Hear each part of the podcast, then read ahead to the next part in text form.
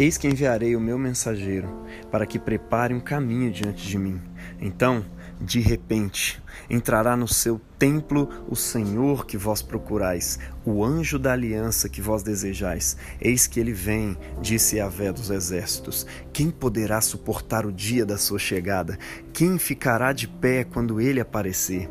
Porque ele é como fogo do fundidor e como o sabão dos lavandeiros. Ele virá para fundir e purificar a prata. Ele purificará os filhos de Levi e eles se tornarão aqueles que apresentam ofertas conforme a justiça. E a oferenda de Judá e de Jerusalém será então agradável a Yahvé, como nos dias antigos. Haverá julgamento, e eu serei testemunha rápida contra os adúlteros, os perjuros, os adivinhos, contra os que oprimem o assalariado, o órfão e a viúva, e que violam o direito do estrangeiro sem me temer, diz Yahvé dos exércitos. Eis que enviarei Elias, o profeta, antes que chegue o dia de Yahvé, grande e terrível. Ele fará voltar o coração dos pais aos filhos e o coração dos filhos aos pais, para que eu não venha ferir a terra com maldição. Palavra do Senhor, demos graças a Deus. Meu irmão, bom dia, boa tarde, boa noite. Estamos hoje na quarta-feira da quarta semana do Advento e a profecia de hoje se encontra em Malaquias, capítulo 3, dos versículos 4, de 1 a 4 e capítulo 4, versículo 5 até o final. E a promessa dessa profecia de hoje é purificação. E purificação, da perspectiva da palavra de Deus, não é um hobby dos santos. Não, pelo contrário. Purificação tem sentido, purificação tem propósito. E a purificação prometida nessa profecia é para que a oferenda, ou seja, a adoração do povo, se torne agradável a Deus. E essas oferendas são muito mais do que mera oferta litúrgica no templo. Ela tem a ver com a vida do povo. Não é que as ofertas que estavam sendo oferecidas lá no templo estavam com métodos errados e Deus estava vindo resolver esse problema. Não. O Messias prometido aqui, como o Senhor esperado, como o anjo da aliança, ele vem para purificar o povo de Deus dos seus pecados. Aí sim as suas ofertas seriam agradáveis a Deus. A oferenda mais importante que Deus deseja, meu irmão, é o nosso corpo, as nossas atividades sendo realizadas em harmonia com a justiça de Deus, ou seja, com a vontade de Deus realizada na terra como no céu. Isso é santificar o nome dele. É por isso que essa profecia nos diz que ele purificará os filhos de Levi e eles se tornarão como aqueles que apresentam as suas oferendas conforme a justiça. É por isso que o apóstolo Paulo nos admoesta em Romanos 12, versículo 1, a apresentar os nossos corpos como um sacrifício ambulante, como um sacrifício vivo, de maneira, de maneira santa e agradável diante de Deus, como um culto racional diariamente oferecido diante do seu altar. Veja que a preocupação de Deus não tem a ver com os métodos litúrgicos, e sim com a vida do povo.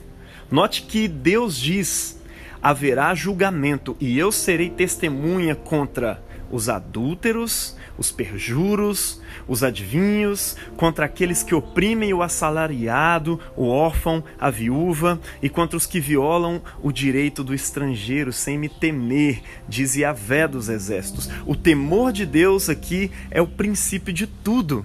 Aquele que não teme a Deus rompe os laços do matrimônio, até porque, se você não entende o casamento da perspectiva divina, ou seja, como uma metáfora da relação entre Cristo e a igreja, meu irmão, a fidelidade vira um mero apetrecho.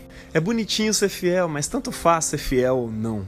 Da mesma forma, quando o temor de Deus não habita o nosso coração, nós somos as pessoas que oprimem o assalariado, o órfão, a viúva. Basta a gente estar numa posição de poder que a gente viola o direito do estrangeiro. Se não há temor de Deus, nós buscamos orientação com adivinhos, mas não com a palavra do Senhor. Veja só como Deus está querendo purificar a prática, a vida do seu povo, para que o temor de Deus tome o lugar correto em nossos corações. E eu quero que você atente nesse devocional de hoje para o fato de que, quando o Messias veio pela primeira vez, quando essa promessa se cumpriu pela primeira vez, ou melhor, quando ela começou a se cumprir, porque a gente sabe que ela ainda se cumprirá completamente na segunda vinda de Cristo. Mas quando esse Messias veio pela primeira vez, ele acolheu sim os pecadores, os adúlteros, os opressores do pobre, que é uma coisa mais parecida com isso do que um cobrador de impostos, não é verdade? Ele acolhe essas pessoas, mas ele acolhe pessoas que estavam dispostas a arrepender-se. E eram exatamente essas pessoas, como a gente disse alguns devocionais atrás, que não tinham mais nada em que se basear em sua vida para olhar para si, se orgulhar e dizer: Deus, olha para isso e me aceita. Não, essas pessoas entendiam que elas eram pecadoras. Elas ouviram a palavra de João Batista e disseram: Eu preciso me arrepender porque em mim não existe nada que possa ser oferecido a Deus como adoração. E são exatamente essas pessoas que Jesus acolhe para perto de si os que ouviram o chamado de João Batista ao arrependimento. E é por isso que Deus diz: Eis que enviarei o profeta Elias antes que chegue o dia grande e terrível do Senhor. Ele fará voltar o coração dos pais aos filhos e o coração dos filhos aos pais, para que eu não venha ferir a terra com maldição. Note que o dia da purificação ainda não tinha chegado quando vem Elias ele é enviado para preparar o caminho para que na chegada, ou seja, nesse advento, no cumprimento do advento, o grande rei não venha ferir a terra com maldição. O arrependimento deve vir antes da purificação. Deus promete, meu irmão, na palavra dele, purificar aqueles que de coração sincero se arrependem. Você pode conferir isso lá em 1 João 1,9.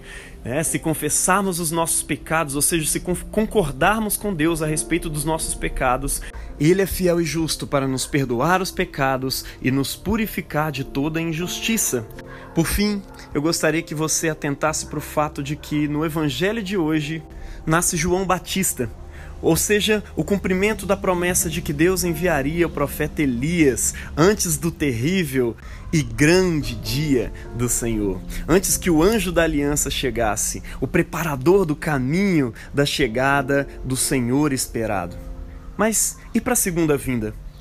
Cara, para a segunda vinda, Deus escolheu a você e a mim como preparadores do caminho do Messias. Nós temos a missão, de acordo com o apóstolo Paulo, de reconciliar as pessoas com Deus, de tornar o coração dos pais aos filhos e dos filhos aos pais, assim como fazia João Batista, para que na sua segunda vinda o Senhor não venha e fira a todos com maldição. A nossa missão é pregar o arrependimento, pois somente os arrependidos serão purificados nesse último dia. Vivamos, portanto, meus irmãos, o agora como uma oferta, como uma oferenda de sacrifício ambulante, vivo, de cheiro agradável e suave diante de Deus. Santifiquemo-nos, lavemos as nossas vestes no sangue do Cordeiro prometido e aguardemos com expectativa, temor e ao mesmo tempo com alegria o grande e terrível dia do Senhor. O Senhor abençoe você na prática dessa palavra, em nome do Pai e do Filho e do Espírito Santo. Amém.